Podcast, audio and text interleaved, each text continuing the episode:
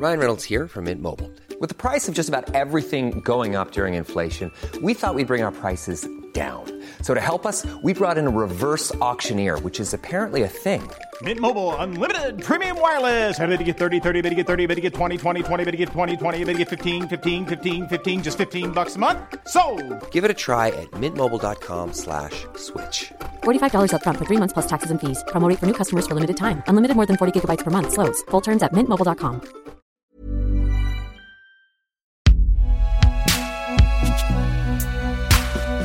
Production Binge Audio. Salut, c'est Thomas Rozek. Souvenez-vous, c'était il y a un siècle, une éternité. C'était pile pendant le premier confinement, au moment où on a cru fugacement à la possibilité d'un monde d'après le Covid qui ne ressemblerait pas au monde d'avant, mais en moins bien. Naïfs que nous étions. Mais bref, au cœur de ce drôle de mélange d'angoisse et d'espoir, on s'est mis à regarder d'un œil nouveau les prisons. La crise du Covid avait alors poussé les lieux de détention à faire un peu de place, ce qui les avait fait repasser sous la barre des 100% d'occupation et atteindre un seuil historiquement bas de 97% de remplissage. Évidemment, ça n'a pas duré. Et la situation des prisons en 2022 ressemble fortement à celle qu'elles connaissaient avant, mais en pire. D'ailleurs, au tout début du mois de février, la contrôleuse générale des lieux de privation de liberté, Dominique Simonou, alertait une nouvelle fois, dans une tribune, les pouvoirs publics sur l'état déplorable de l'univers pénitentiaire français. Elle y parle, je cite, de la folie des cellules qui débordent. Et la folie, justement, en prison, parlons-en. Parce que le sujet est tout aussi brûlant. 8 détenus sur 10 souffriraient de problèmes mentaux. Un prisonnier sur 4 souffre de troubles psychotiques, et notamment de schizophrénie. Dans la population générale, seuls 3% d'entre nous vivent avec ces souffrances très graves. Alors est-ce que la prison serait devenue un asile psychiatrique qui ne dit pas son nom? C'est ce que s'est demandé Marion Dubreuil qui signe cet épisode réalisé par Elisa Grenet. Bienvenue dans Programme B.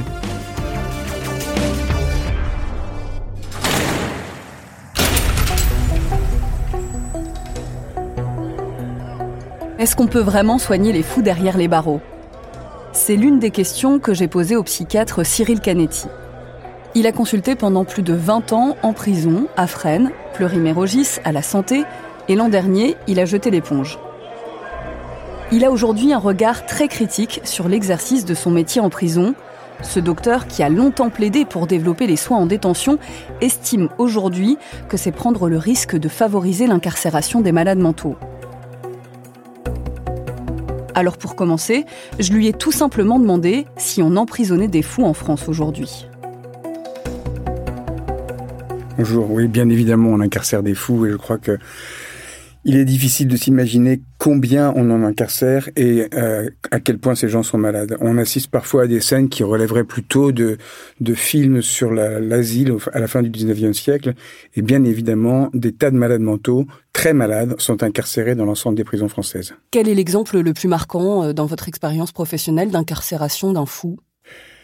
J'en aurais beaucoup. Il y en a un qui est relativement récent et je crois assez... Euh, assez représentatif. C'est un, un, jeune homme qui a un long parcours psychiatrique, qui a été hospitalisé pendant toute son adolescence et qui, en grandissant, a développé un petit peu des comportements inadaptés, a un certain nombre de conduites délinquantes.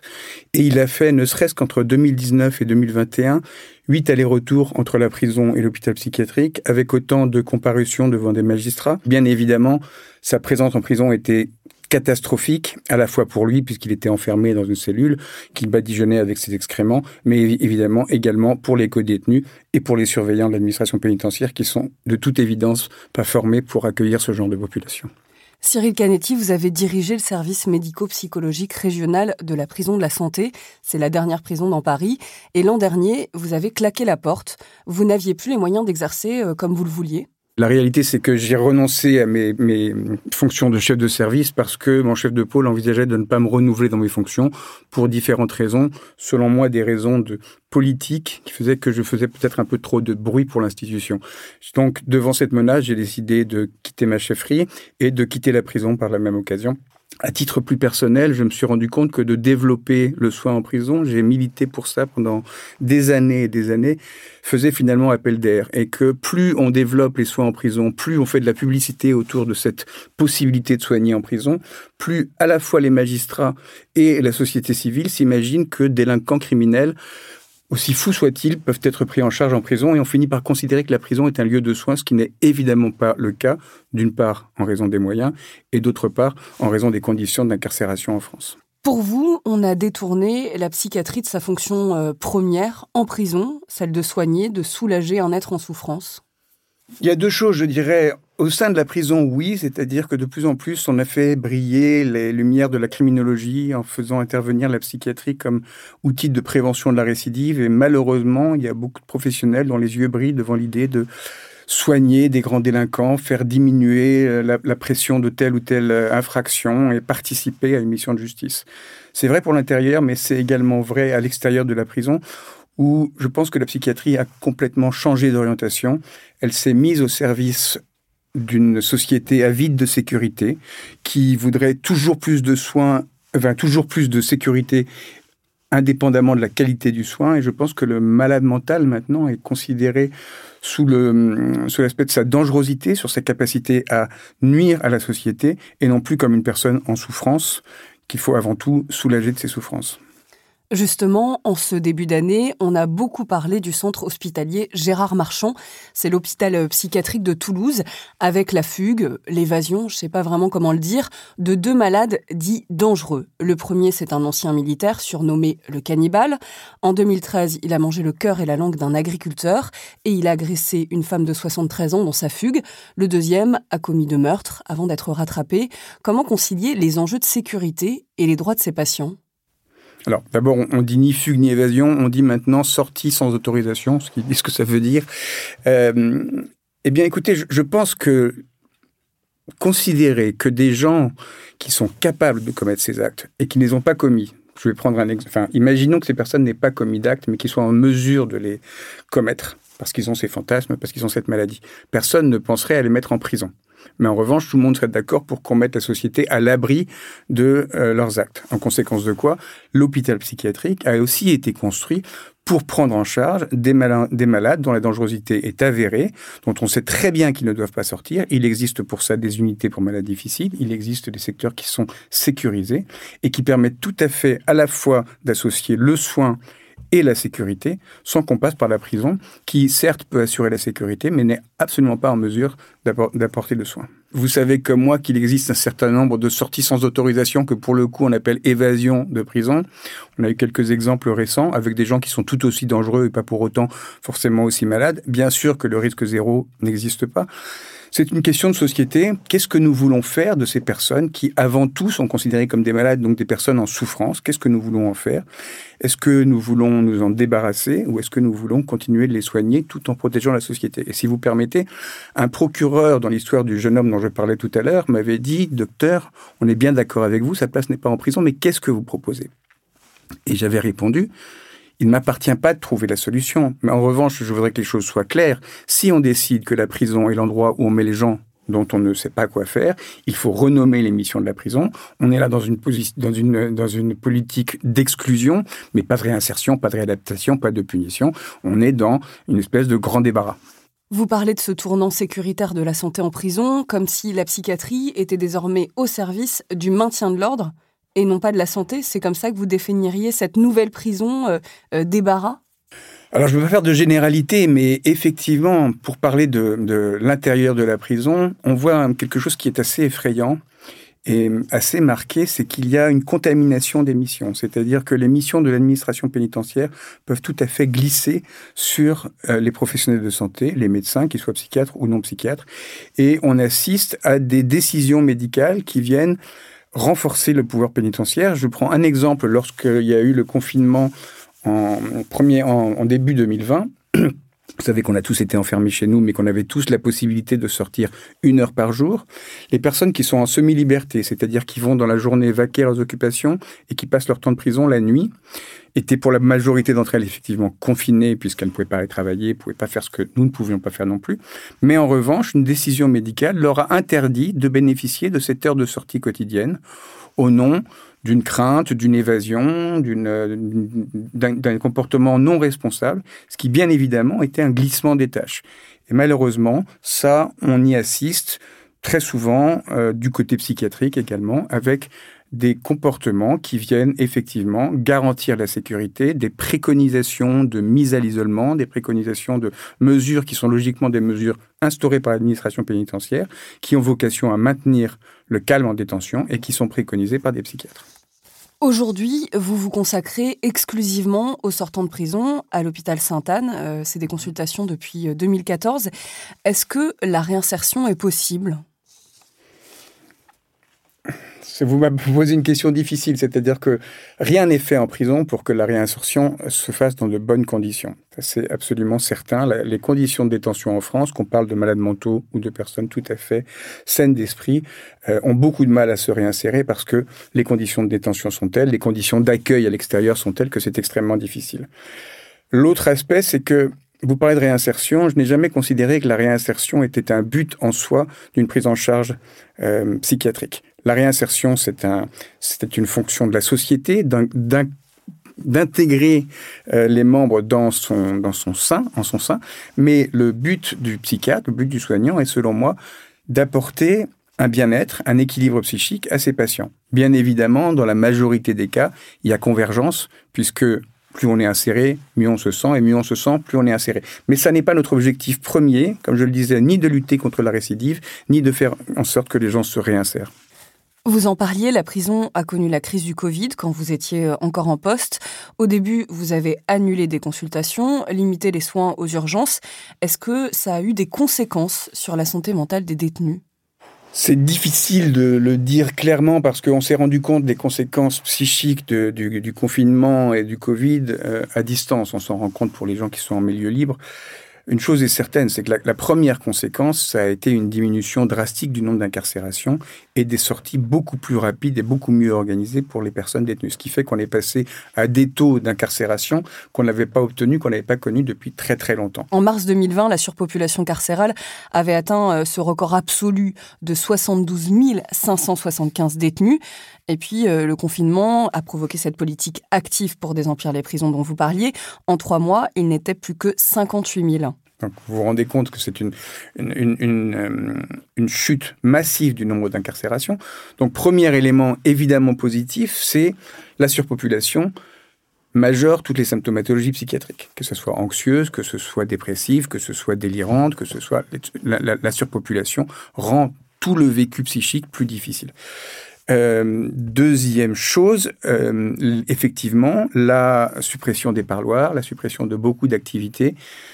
Je pensais que ça allait faire flamber les prisons et j'ai été frappé par la grande résignation des personnes détenues, comme si finalement ce qui leur tombait dessus, euh, c'était comme ça, et que ça, traduisait, si vous voulez, un petit peu un parcours de, de, fin de lutte ou en prison, on abandonne les luttes, on se, laisse trimballer, excusez-moi l'expression.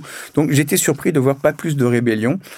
Euh, après, je pourrais pas vous dire quel. Bien sûr, il y a eu des majorations également, malgré tout, d'anxiété, du fait d'absence de parloir, des majorations de dépression, etc. Mais ça n'a pas engendré la flambée que j'imaginais.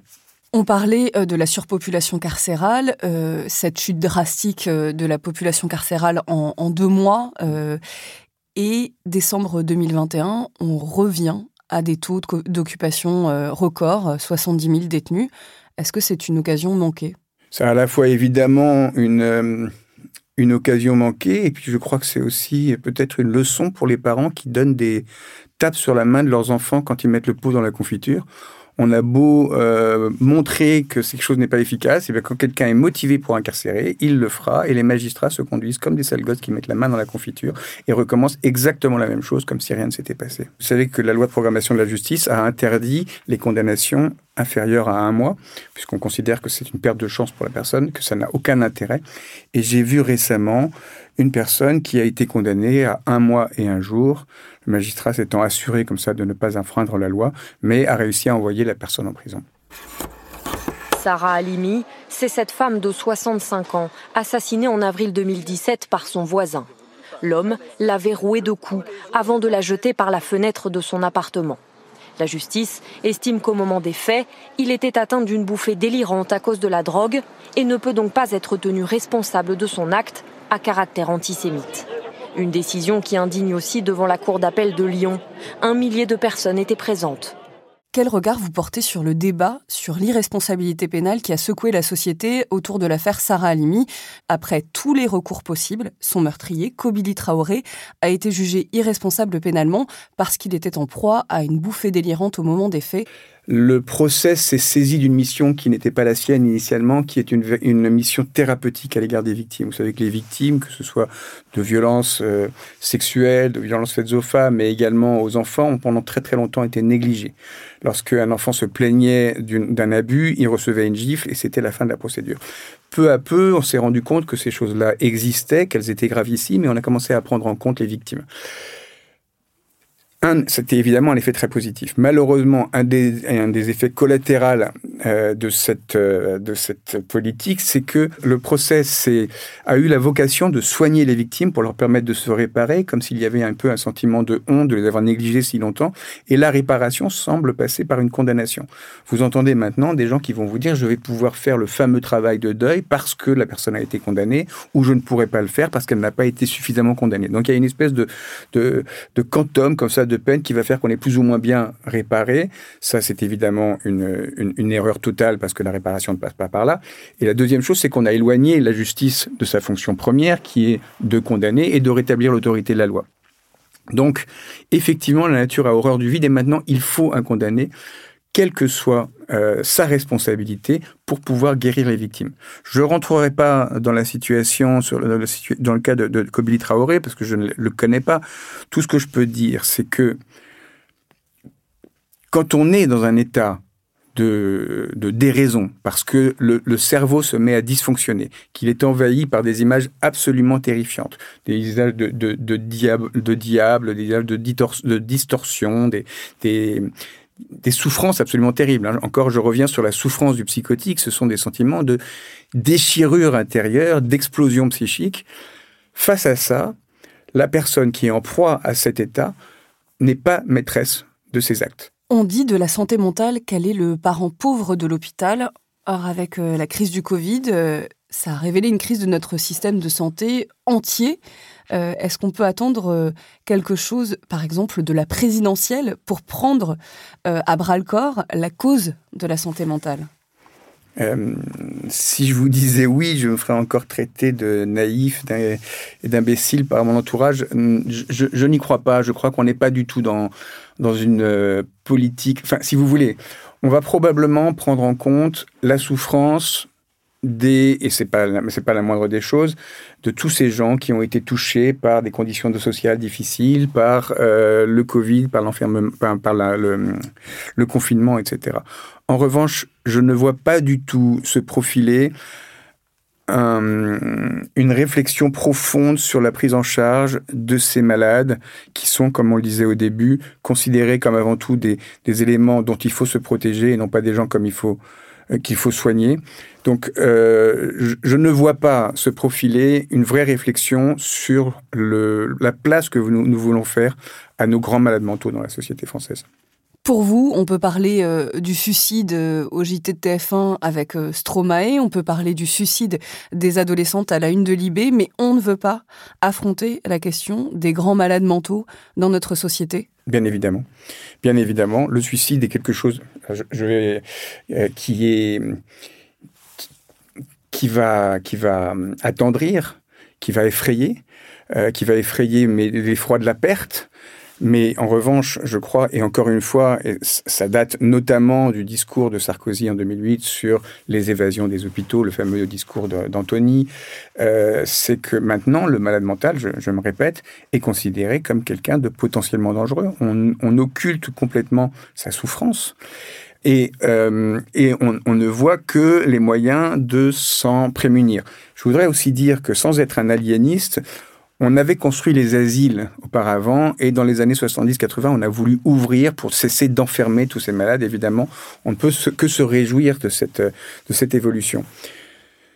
Toutefois, je voudrais qu'on revienne sur le terme asile. Quand on parle d'asile politique, tout le monde voit bien qu'il y a une vocation de protection protection contre des euh, nuisances extérieures.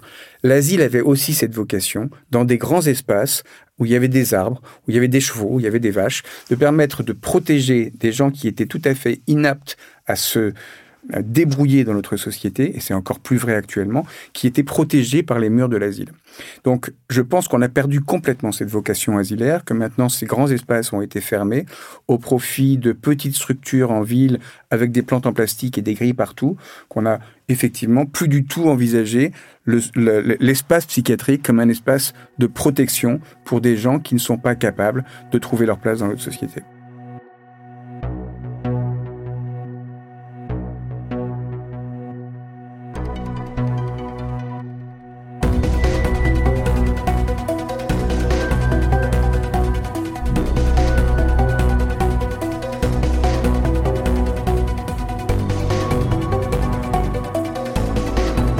Merci à Marion Dubreuil pour cet épisode pour Programme B, qui est un podcast de Binge Audio préparé par Lauren Bess. Tous nos épisodes, les anciens comme les prochains, sont à retrouver sur toutes vos applis de podcast. Cherchez-nous sur Internet si vous voulez nous parler. Et à très vite pour un nouvel épisode.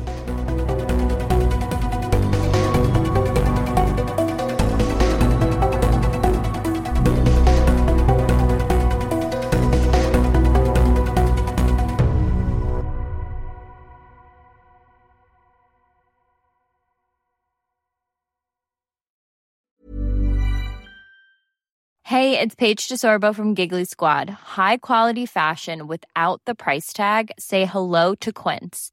I'm snagging high-end essentials like cozy cashmere sweaters, sleek leather jackets, fine jewelry, and so much more. With Quince being 50 to 80% less than similar brands. And they partner with factories that prioritize safe, ethical, and responsible manufacturing. I love that. Luxury quality within reach. Go to quince.com slash style to get free shipping and 365 day returns on your next order. Quince.com slash style.